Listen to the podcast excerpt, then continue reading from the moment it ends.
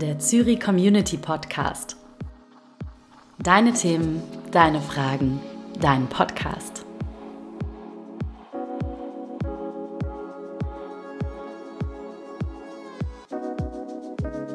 Die Zürich Community, also ihr, habt euch gewünscht, dass wir in diesem allerersten Fokusmonat Podcast über das Thema Investieren für EinsteigerInnen reden. Und genauso soll das hier ab jetzt auch laufen. Ihr wünscht euch Themen, die für euch im Fokusmonat interessant sind und ihr könnt uns eure Fragen einreichen. Ich bin Lea und ich freue mich total aufs Podcast machen, auf eure Fragen und auf spannende Gespräche. Heute bin ich ganz besonders froh, dass ich eine so tolle Expertin eingeladen habe, die euch und mir auf jeden Fall auch all unsere Fragen rund ums Investieren beantworten kann. Und zwar ist das Clara Kreitz. Schön, dass du da bist, Clara. Ja, vielen lieben Dank. Danke auch für die Einladung, Lea. Ich freue mich auch sehr, dabei zu sein. Clara, du bist Diplom-Finanzberaterin und du hast die Plattform Finell gegründet. Kannst du uns mal erzählen, wie du da hingekommen bist und was du bei Finell genau machst? Klar, sehr gerne. Ich war oder ich bin über acht Jahre in, vor allen Dingen in der Bankenbranche unterwegs und habe dort festgestellt, dass auch in Banken durchaus einige Mitarbeiter und Mitarbeiterinnen sind, die sich auch nicht mit ihrem Geld auseinandersetzen. Mhm. Und habe damals mit meiner damaligen Co-Founderin eine Umfrage gemacht und da haben, glaube ich, so 120 Frauen geantwortet, die gesagt haben, ja, das stimmt, das Thema ist mega spannend, das ist mega wichtig, aber ich habe gar keine Ahnung, wo ich anfangen soll. Das ist irgendwie so ein Fachchinesisch. Mhm. Und so ist das Ganze eigentlich entstanden. Dann haben wir angefangen, Finell zu gründen, mit dem Ziel, dass wir das Thema Finanzen, Investieren, vor allen Dingen Investorinnen oder Frauen, die investieren wollen, äh, näher bringen wollen durch Kurse, durch unseren Blog und auch teilweise durch Finanzcoaching. Und ähm, das mache ich jetzt seit 2018. Mhm und konnte dort schon einigen hunderten Frauen das Thema ein bisschen näher wow. bringen und es macht total Spaß, weil das wie so ein nächster Schritt ist, okay, jetzt habe ich eigentlich wirklich auch meine Finanzen im Griff. Ja, cool. Und du bist auch hier in Zürich, nicht wahr? Genau, ich bin seit über acht Jahren in Zürich hier in der Schweiz. Okay, cool. Also ich finde es super spannend, dass du dich jetzt eben auf Frauen spezialisiert hast. Mhm. Das will ich nochmal so hinten anparken, weil wir jetzt mhm. ja hier heute den Einstieg für alle quasi haben wollen und mhm. ja, einfach alle, die sich mit dem Thema neu beschäftigen wollen. Und ich finde es total erleichternd, dass du gerade gesagt hast, selbst in der Bank gibt es Leute, die das für Fachchinesisch halten. Ich habe äh, Wirtschaft studiert und habe danach gedacht, ja, aber trotzdem habe ich keine Ahnung, wo ich da anfangen sollen würde. Und ähm, ich war jetzt total froh, dass sich eben die Community dieses Thema mal gewünscht hat, weil das für mich auch wie so ein ähm, ja, Anstoß war, jetzt endlich mich damit mal auseinanderzusetzen. Warum ist es so wichtig oder warum sollte ich mich überhaupt mit dem Thema Investieren auseinandersetzen? Ja, die meisten Diskussionen, die ich zu dem Thema habe, sind heute in Zeiten von Niedrigzinsen, also ich bekomme auf mein Geld, was ich anspare, überhaupt gar keine Zinsen von der Bank, mhm. oder? Ja. Und ähm, gleichzeitig habe ich gegenläufige Dinge wie zum Beispiel Inflation oder das Geld, was ich heute habe, ist morgen weniger wert. Und drittens, die, die Vorsorgesituation verschlimmert sich eigentlich in den, in den meisten Ländern oder wir leben länger ähm, und können länger von der Rente leben. Oder auch nicht. Und deswegen Ja. Oder auch nicht in dem Fall. Und ähm, deswegen finde ich es sehr wichtig, dass man nicht nur spart, sondern auch tatsächlich anfängt zu investieren und für sich selber Polster aufbaut, vor allen Dingen fürs Alter, aber auch für, ich sage jetzt mal, andere Investitionen, die man mal tätigen möchte, wie Immobilien oder was auch immer. Also ich habe das auch schon gehört, negative Zinsen und Inflation, aber wenn ich jetzt mein Konto anschaue, fühlt sich das nicht an, als wenn das weniger wird. Also ich habe meine alltäglichen Ausgaben und ich habe Einkünfte, ähm, aber wenn ich nichts mit meinem Konto mache, steht da die gleiche Zahl. Und es ist mir ja klar, die Sachen werden teurer, aber ich spüre es eben nicht mhm. so im Alltag. Wenn ich jetzt mir aber vorstelle, ich nehme irgendwie einen Batzen Geld davon weg und investiere das, dann geht der Kurs hoch und runter und auf einmal ist das, was ich eigentlich zur Seite gelegt habe, weg, wie an irgendwie so einer äh, Casino-Szenarien. Also ich glaube, das ist eine Meinung, die ist ähm, relativ stark vertreten Also ich glaube, das ist so die, mhm. die Angst, die viele haben vor dem Investieren. Was ich meistens zum Beispiel auch in meinen Kursen bespreche, ist, das Casino-Szenario ist ja so ein bisschen wie ich setze auf die eine rote Acht beispielsweise beim Roulette, oder? Mhm. Und das ist, wenn ich jetzt investiere, ich setze auf die eine Aktie, Tesla, was auch immer. Und dann habe ich schon ein relativ hohes Risiko, dort Schwankungen zu sehen und dort auch unter Umständen teilweise Geld zu verlieren.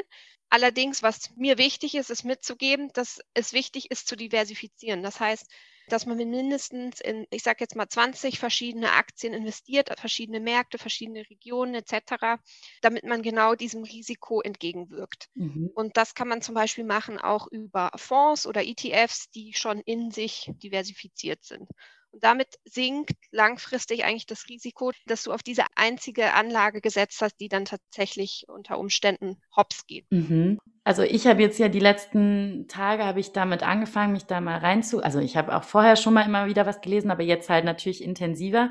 Und ich war total erschlagen davon, wie viel Content da ist. Es gibt unglaublich viele YouTube-Channels, es gibt Blogs, jede Bank hat einen Auftritt, es gibt irgendwelche Apps. Also was es alles gibt an Info, aber auch an Angeboten, wie ich das machen kann. Also ich war total überfordert. Wo fange ich da an? Dieses äh, Phänomen nenne ich gerne äh, Paralysis Analysis oder es gibt so viel Informationen und so viele Dinge, die ich machen könnte, dass ich am Ende dann doch nichts tue, oder?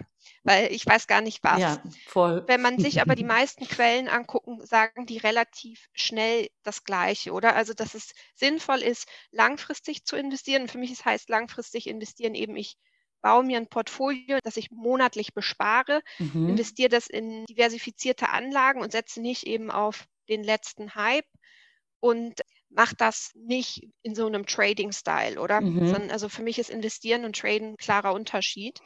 Und für den kleinen Anleger kommt man sehr schnell zu dem Schluss, Sparplan, monatlich besparen, diverses Portfolio und dann gibt es da entweder die Möglichkeit, dass du zu deiner Bank gehst. Mhm. Die präferieren natürlich gerne, ihre eigenen Fonds zu verkaufen, die typischerweise auch teurer sind. Oder du fängst an, das selber zu machen, entweder über so Online-Broker wie Swissquote mit, mit ETFs beispielsweise, oder du machst es dir einfacher und nimmst einen Robo-Advisor. Das ist quasi, was man Fintech nennt, neue Anbieter, die quasi die Auswahl der Produkte für dich übernehmen und auch die Anpassung über den Zeitraum. Okay. Genau. Jetzt hast du schon zweimal das Wort, also einfach für Leute, die zum ersten Mal ja. zuhören, das Wort ETF gesagt. Mhm. Kannst du das kurz, das ist ja eine Anlageform, mhm. kannst du das nochmal kurz erklären, was das ist und ja die unterschiedlichen Formen einmal ansprechen? Mhm. Also ETF steht für Exchange Traded Fonds. Mhm. Im Prinzip ist das nichts anderes wie ein Anlagefonds. Jetzt vielleicht einfach nur Grundlagen in was kann ich überhaupt investieren? Ich kann in Aktien investieren, ich kann in Anleihen investieren, ich kann in Rohstoffe wie Gold beispielsweise investieren und Immobilien. Mhm. Und so viel mehr kann ich nicht machen. Alles, was du sonst an Finanzprodukten siehst, ist irgendeine Abwandlung von diesen Anlagen. Okay. Und Fonds ist eigentlich eine Abwandlung in dem Sinne, dass ich poole. Also wenn ich einen Aktienfonds kaufe, dann habe ich ganz viele Aktien, in einem Pot und investiere einfach in diesen Pot rein mit anderen Investoren. Mhm. Und ein ETF ist eigentlich auch nichts anderes wie ein Fonds, mit dem einzigen Unterschied, dass ich den eben direkt an der Börse kaufen kann. Okay. Und der andere Unterschied ist beispielsweise, wenn du einen Fonds kaufst bei deiner Hausbank oder bei den bekannten Banken, die haben sehr häufig aktiv gemanagte Fonds. Also sitzt ein Portfolio-Manager, der entscheidet, welche Aktien zum Beispiel da reinkommen. Mhm. Und dafür zahlst du eine Gebühr. Die liegt in der Regel, ich sage jetzt mal Pi mal Daumen, bei 1,7 bis 2 Prozent im Jahr auf das investierte Kapital. Mhm. Ähm, und bei ETFs ist es so, da sitzt kein Portfolio-Manager, sondern der Fonds investiert in einen Index beispielsweise den SMI in der Schweiz. Mhm. Das heißt, der kopiert stumpf einfach, was in diesem Index ist, kauft genau diese Aktien und das führt dann meistens dazu, dass du halt äh, kostentechnisch bei irgendwas zwischen 0,2 und 0,5 Prozent liegst. Mhm. Also ist günstiger? Viel günstiger. Und was man halt festgestellt hat, dass 90 Prozent der aktiv gemanagten Fonds schlagen nicht den Markt entweder geht man auf die Suche auf die genau diese 10 Prozent, die den Markt schlagen. Oder was halt sehr viele machen, sie fangen dann eben an, in, in ETFs zu investieren und sagen, okay, ich muss gar nicht den Markt schlagen, aber es reicht mir schon, wenn ich einfach den Markt treffe. Und das sind beispielsweise am Schweizer Markt, aber auch zum Beispiel am deutschen Markt mit dem DAX, reden wir dann meistens von ungefähr ohne Kosten und ohne Inflation von 8 Prozent im Jahr, die man auf das investierte Kapital bekommt. Okay. Und jetzt hast du ja eben unterschiedliche Formen, wo ich rein investieren kann, erwähnt. Mhm. Ich kann zu meiner Bank gehen oder ich kann mit so einem Robo-Advisor. Mhm. Ja, aber wie soll ich die denn vergleichen untereinander? Woher soll ich wissen, ob ich jetzt besser dran bin, wenn ich zu meinem, meiner Bankberaterin gehe ähm, oder ob ich mich selber reinfuchse und mir irgendeine so App runterlade? Also ich glaube, da muss man einmal für sich entscheiden, wie viel will ich mich dem Thema widmen, oder? Mhm. Wenn ich natürlich sage, mich interessiert das Thema auch langfristig, dann kann man zum Beispiel diese ETFs relativ schnell selber raussuchen auf Plattformen wie zum Beispiel Just ETF und ein Konto, ein Depotkonto eröffnen bei Online-Brokern wie ähm, Swissquote. Mhm. Der Vorteil davon ist, du bist relativ flexibel, Kosten sind relativ günstig. Mhm. Aber es gibt natürlich auch Personen, die sagen, hey, das ist mir zu viel Aufwand. Ich will einfach einen Sparplan machen, äh, monatlich investieren und diese ganze Auswahl, die überlasse ich jemandem. Und dann bin ich nicht derjenige, der sagt, auch wenn ich für Finanzbildung stehe, ähm, mach das auf gar keinen Fall, mach das alles alleine. Dann finde ich, ist ein Robo-Advisor eine sehr gute Alternative. Okay. Was halt bei der Bank ist, muss man sich einfach vor Augen führen, das kann man schon machen, aber man zahlt halt dafür. Und die machen nicht viel was anderes wie beispielsweise so ein Robo-Advisor, eben mit teureren Produkten. Und also Robo-Advisor, nur dass ich es richtig verstehe, es ist mhm. ähm, wie ein Finanzberater online, der das für mich macht. Also vielleicht nochmal von vorne. Ja. Ein Robo-Advisor, das Robo kommt aus dem, also da sitzt jetzt kein Roboter, der dann wie der Portfolio-Manager die Aktien aussucht, sondern im Prinzip ist es ein Algorithmus. Mhm. Und wenn du zu einer Bank gehst und in Fonds oder auch in Aktien investierst, dann wird dir in der Regel so ein, ein sogenanntes Risikoprofil vorgelegt. Das heißt, du gibst der Bank an, ich möchte zum Beispiel für die nächsten zehn Jahre investieren, das sind meine Ziele, ähm, so risikofreudig oder nicht freudig bin ich und so weiter. Und was die Banken dann häufig machen, die teilen das in, in der Regel fünf verschiedene Portfolios ein, von sehr risikoarm bis sehr risikoreich. Bei sehr risikoarm investiere ich kaum in Aktien, fast ausschließlich in Anleihen. Und bei sehr risikoreich mache ich das, investiere ich fast ausschließlich in Aktien. Mhm. Und so suchen Sie dann den entsprechenden Fonds raus. Ja. Und der Robo-Advisor macht das Gleiche. Hat, du hast vorher einen Fragebogen, teilt dir dann ein Portfolio zu und macht dann die Fondsselektion. Da kannst du auch noch angeben, zum Beispiel, mir ist es wichtig, mehr in den Schweizer Markt zu investieren oder in den amerikanischen Markt, kannst du so ein bisschen deine Präferenzen angeben. Ja. Und was der halt macht, und das machen die Banken eben auch, die Märkte bewegen sich ja mhm. und dann gibt es so ein sogenanntes Rebalancing. Man nimmt dann schlechte, schlecht laufende Dinge raus, nimmt andere Sachen rein, beziehungsweise schaut, dass man vom, vom Risikosetup wieder dahin kommt, was du ursprünglich hattest. Oder Und das nicht, macht er automatisch. Das macht er automatisch, genau. Also ich brauche mich dann nicht drum kümmern, ich kann gemütlich auf der Couch sitzen bleiben. Genau, ja. Okay. Und ähm, eben hast du, bev bevor du das erklärt hast, hast du kurz gesagt, ah ja, es ist wie ein Sparplan für mhm ein paar Jahre. Ja. Ich bin einfach in der Situation, ich habe gar nicht so lange Planungshorizonte in der mhm. Regel. Und ich war ähm, gerade jetzt in so einer Corona-Situation, ich glaube, da geht es nicht nur mir so, sondern vielen Leuten so, dass man denkt, oh, ich brauche eigentlich mein Geld liquide. Ich muss da jederzeit drauf zugreifen können, weil was, wenn doch irgendwie mein Laden zugeht oder ich keine Aufträge reinkriege ähm, oder ich meinen Job verliere. Ich glaube, das war für viele Leute jetzt äh, ziemlich unerwartet, dass das so war. Ähm, ich bin selbstständig, deswegen habe ich immer das Gefühl, ich muss ähm, mein, meine, mein Geld eben flüssig halten. Zehn Jahre ist, oder, oder ich weiß nicht, wie lange, äh, auf wie viel Zeit man das rechnen muss, ist für mich irgendwie ziemlich hm, abseits meiner Lebensrealität. Mhm. Also es gibt wie zwei Sachen, die wichtig sind aus meiner Perspektive. Bevor ich anfange zu investieren, sollte ich auf jeden Fall einen Puffer haben, mhm. eiserne Reserven, wie auch immer man das nennen ja. mag. Und man redet da in der Regel von dreimal deinen Monatsausgaben, mhm. bei Angestellten und bei Selbstständigen eben sechsmal die Monatsausgaben. Mhm. Genau für solche Situationen, die du jetzt angesprochen hast. Ich habe vielleicht weniger Aufträge, ich habe vielleicht meinen Job verloren, ich muss irgendwie das überbrücken, ich habe vielleicht irgendeine Ausgabe, die hoch ist. Ja. Und bevor ich nicht diesen Puffer aufgebaut habe, halte ich es auch nicht für sinnvoll zu investieren, oder? Okay. Das ist etwas, was ich eigentlich immer Cash halten will. Das andere sind natürlich auch, wenn ich Schulden habe oder Schulden will ich auch, und dann, ich rede da nicht von einer Hypothek, sondern wirklich Konsumschulden, äh, Schulden, auf die ich recht hohe Zinsen zahle, die will ich eigentlich so schnell wie möglich loswerden. Und dann erst, meiner Meinung nach, sollte man anfangen, eben das Ersparte zu investieren. Also das heißt, ich habe schon irgendwie 5000 Franken im Monat verdiene, ähm, sagen, ich gehe jetzt mal vom Monatsgehalt aus statt mhm. von den Ausgaben, dann ich, muss ich halt mindestens 15.000 auf der Seite haben, bevor ich anfange zu investieren. Okay. Und jetzt kommst du mit dem Anlagehorizont. Prinzipiell sagt man das, und deswegen gibt es auch diese Risikoprofile.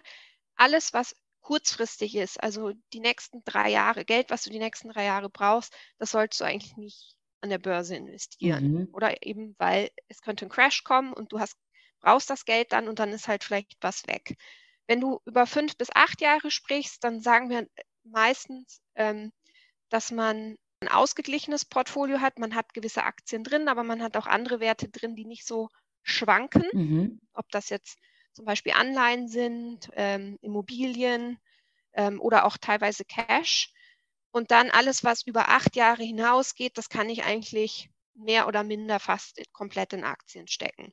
Das heißt, man muss sich schon ein bisschen Gedanken machen, will ich irgendwann eine Immobilie kaufen in den nächsten fünf Jahren, dann macht es halt mehr Sinn, das Geld auch bar zu halten. Mhm.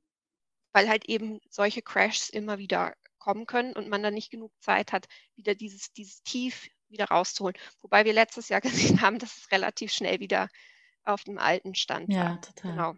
Und ähm, eine Frage, die von, von der Community auch kam, von der, von der Simon zum mhm. Beispiel. Was ist denn, wenn man eben gar nicht so viel Geld hat, aber trotzdem irgendwie was zur Seite gelegt hat und das Gefühl hat, wenn ich spare, ich kriege da keine Zinsen drauf. Ja. Also ja, ich brauche das Geld quasi nicht, aber ich habe recht wenig Geld. Mit wie viel kann ich überhaupt anfangen? Bei diesen Robo-Advisern gibt es zwei Aspekte. Die typischen Namen in der Schweiz sind zum Beispiel True Wealth, Selma Finance, Jova. Mhm. Die haben unterschiedliche Beträge, mit denen man überhaupt anfangen kann. Also bei True Wealth liegen wir, glaube ich, bei 8000 Franken, die man einfach als einmalige Anlage da reinsteckt. Bei Jova und Selma liegt das weiter drunter, ich glaube bei 2000 Franken. Mhm. Und danach kann man eigentlich einen Sparplan aufsetzen, also was man auch immer monatlich zusätzlich zur Seite legen mhm. möchte. Wenn man jetzt zum Beispiel das selber macht und sich ein ETF raussucht und auf Swissquote geht, da kann ich natürlich selber entscheiden, wie viel stecke ich dort rein. Also da kann ich mit relativ, ich sag mal, kleineren Beträgen anfangen. Mhm. Wichtig dabei ist vor allen Dingen dann die Kosten, oder? In der Schweiz im Verhältnis zu den europäischen Nachbarn sind die Banken wie auch die Online-Broker verhältnismäßig teuer. Ja. Wenn ich jetzt zur Swissquote gehe und einen Auftrag abgebe auf, für einen ETF, dann zahle ich 9 Franken bis zu 500 Franken investiertes Kapital und danach steigt das. Das ist verhältnismäßig viel. Das heißt, was ich meistens dann empfehle, ist, dann spar doch ein paar Monate hintereinander und dann investier das Geld, damit mhm. du nicht zu hohe Kosten hast. Weil wenn du für 100 Franken investierst und 9 Franken für Transaktionsgebühren zahlst, dann ist das extrem hoch. Ja. Oder? Und dann macht es erst Sinn, ab ein paar hundert ähm, Franken das Geld reinzustecken. Und bei der Bank ist das dann verhältnismäßig einfach, oder? Die haben zwar keine ETF-Sparpläne, sondern nur Fondssparpläne, also diese aktiv gemanagten Fonds. Ähm, aber da kannst du relativ mit ein paar hundert Franken im Monat schon anfangen. Und dazu hat ähm, Alice gefragt und auch der Marco hat sich da eingereiht, wie, wie das ist, eben wenn man so wechseln möchte. Wenn man sagt, ah, ich hatte jetzt eigentlich was angelegt bei meiner Bank, mhm. habe aber das Gefühl, irgendwie bei einem Broker, Online-Broker bin ich besser dran. Wenn ich jetzt aber mhm. wechsle, dann äh, geht alles, was ich gewonnen habe, durch die ganzen Gebühren und Transfer wieder weg. Macht es trotzdem Sinn, quasi zu wechseln oder nicht?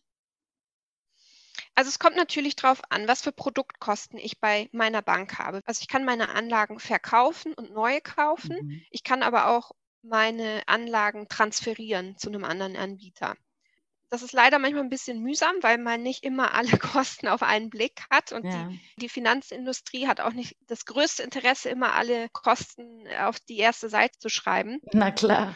Aber langfristig macht es durchaus Sinn, in günstigere Formate zu wechseln. Mhm. Beim Investieren hat man immer so schnell das Gefühl, ja, das sind so kleine Zahlen. Oder vorhin hatte ich von Gebühren gesprochen von 0,5 versus 2. Dann denkt man sich, ja, ist ja nicht so ein Unterschied. Es macht einen Riesenunterschied mhm. auf die lange Dauer. Auf zwei, drei Jahre macht das keinen Unterschied. Aber wenn man dann über 10, 20, 30 Jahre spricht, dann macht das einen Riesenunterschied, ob ich jetzt 0,5 oder 2 Prozent zahle. Mhm. Und äh, eben gerade hast du schon die Plattform Jova mal angesprochen. Da wurde hier jetzt mhm. auch, weil die ja auch aus Zürich sind, ähm, mhm. gab es hier auch Leute, die danach gefragt haben. Und zwar sowohl Tim als auch Ursula haben geschrieben, dass ihnen äh, ethisches und nachhaltiges Investieren ganz besonders am Herzen liegt dass sie eben wissen wollen, dass dort, wo sie anlegen, dass dort kein, ähm, ja, dass dort kein Quatsch mit ihrem Geld passiert, dass dort nicht in ähm, Waffengeschäfte zum Beispiel investiert wird oder dass dort eben was Gutes mit passiert für die Umwelt. Wie kann ich das vergleichen?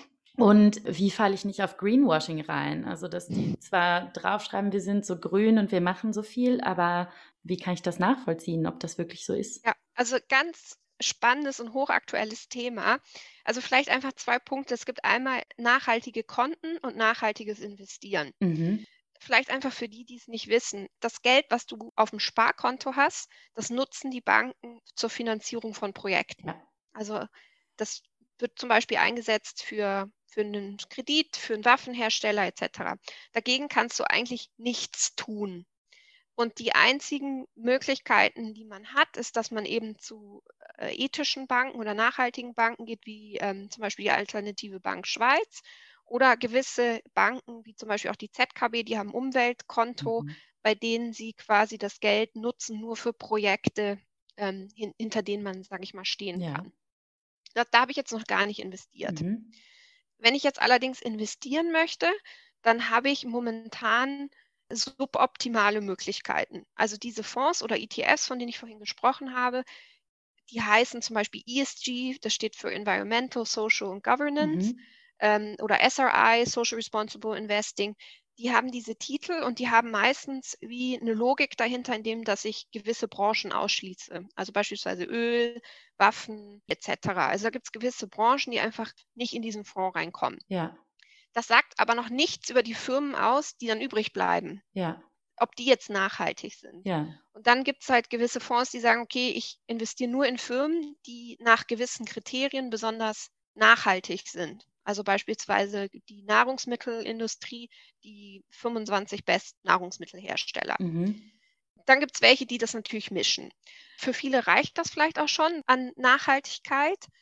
Dann gibt es natürlich die ganz krasse Variante, dass ich sage, nein, ich mache Impact Investing. Ich investiere in Firmen, die speziell ein Problem in dieser Welt lösen, beispielsweise ähm, Plastik im, im Meer. Mhm. Ähm, das ist aber für den normalen Publikumsanbieter heutzutage momentan nicht umsetzbar. Also aus Gründen wie zum Beispiel, das sind häufig so kleine Projekte, das sind eben nicht Aktien, die am Aktienmarkt gekauft werden können, sondern das sind eben kleinere Projekte. Ja. Und das heißt, in den meisten Fonds, die die Banken anbieten, reden wir halt immer noch von großen Firmen, die am Aktienmarkt sind. Und dort gibt es dann halt eine Einteilung, wie nachhaltig die sind. Ja. Und ähm, jetzt so Firmen wie Jova beispielsweise, die auch ein Robo-Advisor sind, mit dem einzigen Unterschied, dass ich eben nicht in Fonds und ETFs investiere, sondern in einzelne Aktien. Dort kann ich dann tatsächlich auch sagen, oh, in der Liste fällt mir auf, da ist die Firma XY, die passt mir gar nicht in den Kram, die kann ich dann auch rausnehmen. Mhm. Das kann ich zum Beispiel bei Fonds und, und ETFs nicht machen. Okay. Viele sind dann überrascht, wenn sie einen nachhaltigen Fonds sehen und die Liste der Firmen, dass das vielleicht nicht ganz mit ihrem ethischen Verständnis von Nachhaltigkeit oder Ethik ähm, übereinstimmt. Ja. Und das ist halt momentan noch so ein bisschen diese Schwierigkeit beim nachhaltigen Investieren ist sehr viel noch Greenwashing. Man versucht mhm. dort Standards zu erarbeiten durch auch sogenannten EU-Aktionsplan, aber es ist halt noch nicht perfekt, muss man einfach ganz klar sagen. Okay, also da sollte man noch mal genauer hinschauen. Du hast jetzt bei den Anlageformen hast du eben ETFs und Aktien und Anleihen und so weiter erwähnt, aber du hast noch gar nicht von Krypto gesprochen.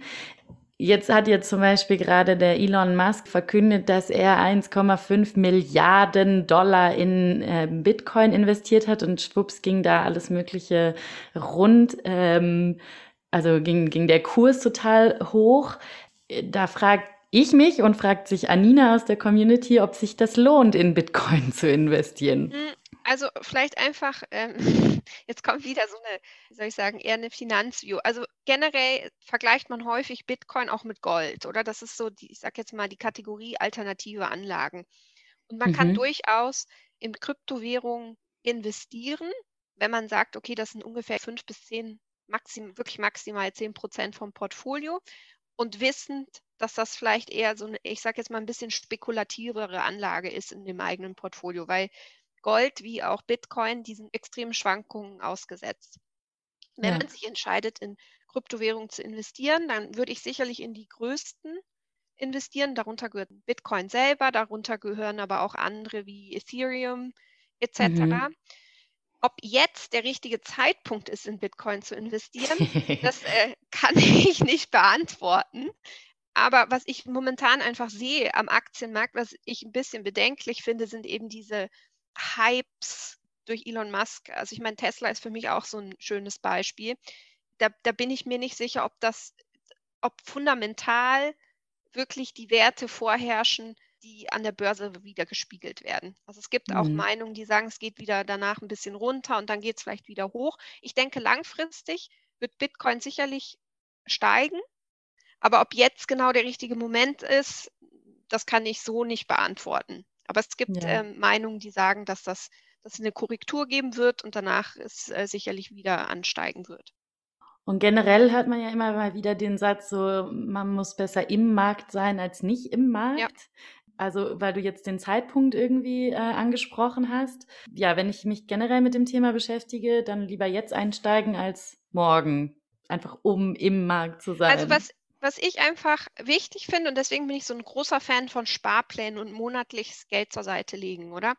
Ist, was mache ich damit? Wenn ich monatlich, sagen wir mal, ich habe mir fünf Sachen ausgesucht oder drei, was auch immer, und ich lege da jeden Monat nach, dann mhm. bin ich nicht so abhängig von dem heutigen Börsenkurs und ob der zu hoch oder zu niedrig ist, sondern ich kaufe über die Zeit hinweg zu unterschiedlichen Preisen. Das nennt man Dollar Cost Averaging Effekt. Und das führt dazu. Averaging Effekt, okay. Genau. Und das führt einfach dazu, dass ich ähm, im Großen und Ganzen einen Durchschnittswert zahle, der meistens besser ist. Und ich mache eben nicht das, was Trader machen. Ich setze nicht auf den genau diesen einzigen Moment. Und deswegen auch bei Bitcoin wie auch bei anderen Anlagen würde ich stark empfehlen zu sagen, okay, ich bespare die monatlich und kaufe und nach. Und was man halt natürlich machen kann in so Momenten, wo die Börse wirklich crasht, wie letztes Jahr im März, dass man auch immer ein bisschen Geld noch zusätzlich hat, dass man wirklich nochmal nachlegen kann, oder? Weil dann häufig Werte günstig zu kaufen sind. Okay. Ähm, Du hast eben am Anfang, hast du ja gesagt, dass du mit Finell gerade Frauen berätst mhm. in deinen Kursen. Jetzt war ich total froh, dass äh, super viele Fragen kamen und ganz viel Feedback kam. Und es war zu gleichen Teilen von Frauen und von Männern, zumindest wenn man jetzt äh, die Namen eindeutig auch dem Geschlecht zuordnen kann. Also wieso ist es für Frauen besonders wichtig oder warum braucht es da ein extra Angebot? Ja, die Frage bekomme ich sehr häufig. Warum das für Frauen wichtiger ist wie für Männer? Ich finde, das ist für beide gleich wichtig. Also das ist nicht so, dass ich sage, Frauen ist das wichtiger. Es gibt natürlich zwei, drei Faktoren, die in den typischen äh, Biografien vorherrschen oder dass Frauen typischerweise, wenn sie Kinder bekommen, äh, mehr Teilzeit arbeiten, Pausen machen, demografisch länger leben. Das heißt, sie müssen eigentlich mehr für sich vorsorgen. Das sind so zwei, mhm. drei Punkte. Aber selbst das ist nicht der ausschlaggebende. Der ausschlaggebende Punkt ist, dass eigentlich die Branche, die Finanzindustrie immer noch sehr männlich dominiert ist. Also die meisten mhm. Kundenberater, über 80 Prozent, sind Männer. Die meisten Angebote sind auch nicht sonderlich, ich sage jetzt mal, einladend für Frauen. Und was wir einfach festgestellt haben oder was ich festgestellt habe, ist, es braucht nicht unbedingt andere Produkte, sondern einfach eine andere Ansprache. Mhm. Was häufig bei Männern passiert, ist, sie sagen, okay, schönes Thema Bitcoin, oder? Ich setze da jetzt einfach mal Geld rein und lerne in Prozess. Und sehr viele Frauen sind dann eher so, dass sie sagen, ich muss erstmal verstehen, wie das genau funktioniert, bevor ich da überhaupt irgendwas mache. Also sind da ein bisschen mhm. Weniger risikoreich. Und ich schließe bei meinen Kursen Männer nicht aus, aber typischerweise durch natürlich das Design und so weiter ähm, spreche ich da Frauen mehr an und hole sie eigentlich dort ab, um zu erklären, wie genau gewisse Dinge funktionieren, damit sie auch nicht nur an Kompetenz beim Thema gewinnen, sondern auch an Selbstsicherheit, ähm, sich auch da tra zu trauen, mal kleineren Beträgen zu starten. Aber insgesamt würde ich sagen, das Thema Geld geht eigentlich uns alle an, oder? Ob Mann, Frau, mhm. jung, reich, arm, was auch immer, oder? Voll. Also jetzt vielleicht so zum Abschluss, kannst du uns noch mal deine drei wichtigsten Tipps, also du hast uns jetzt überzeugt, wir müssen investieren, es ist wichtig, uns damit auseinanderzusetzen. Und wenn ich jetzt also sagen möchte, okay, ich möchte heute anfangen, was sind jetzt meine drei wichtigsten ja, Tipps? Mach's nicht zu kompliziert. Ich finde, Robo-Advisor sind eine super Möglichkeit. Übrigens gibt es das auch in der Säule 3a. VIAC oder Frankly sind so Beispiele, dort anzufangen einfach mal in die Pötte kommen, ist, glaube ich, so der, der wichtigste Teil und auch nicht Angst zu haben. Ich glaube, wenn man dann mal anfängt, dann kommt man in den Prozess rein und merkt, dann wächst auch das Interesse und dann fällt es einem auch einfacher. Das mhm. zweite ist, so ein bisschen loszulassen, und das nennt man auch häufig im, im Jargon the German Angst. Das gibt es aber nicht nur in Deutschland, sondern einfach ähm, das Geld auf dem Konto liegen zu lassen, auch wenn man das im ersten Moment nicht spürt, das zerstört tatsächlich dein Geld, oder? Also das heißt, mhm. auch hier aktiv werden und wenn es vielleicht sich komisch anfühlt, erstmal langfristig zu investieren, auf jeden Fall mit, mit kleineren Beträgen starten. Mhm. Und das Dritte, und das ist mir relativ wichtig, ich meine, ich bin ja so ein Vertreter von Finanzbildung, oder? Und sich nicht einfach mit, mit irgendwas abgeben, auch zu starten, vielleicht gewisse Bücher zu lesen oder sich ein, zwei Blogs anzugucken, die man besonders gut findet und dort einfach mal ein bisschen am Ball bleiben, um einfach so in das Thema reinzukommen. Wen in ETFs in, interessieren, es gibt zum Beispiel ein Buch von Gerd Kommer, der sehr detailliert über das Thema schreibt. Das kann ich sehr gut empfehlen. Ansonsten gibt es, finde ich, ein super Buch vom ähm, VZ über das Thema Investieren. Ich glaube, es heißt mhm. plötzlich mhm. Geld, wie investiere ich? Das ist auch ja. nicht mega kompliziert geschrieben. Also da gibt es Informationsquellen, die es einem relativ einfach machen, in das Thema reinzukommen. Okay. Ja, super. Vielen, vielen Dank, Clara, für die ganzen Auskünfte. Also ich habe auf jeden Fall jetzt ein bisschen mehr Durchblick und auch Lust, mich mit dem Thema noch mehr auseinanderzusetzen. Also wenn unsere Zuhörerinnen und Zuhörer Lust haben, dann können sie ja auch auf dich zukommen. Man findet dich mhm. unter www.finell.com.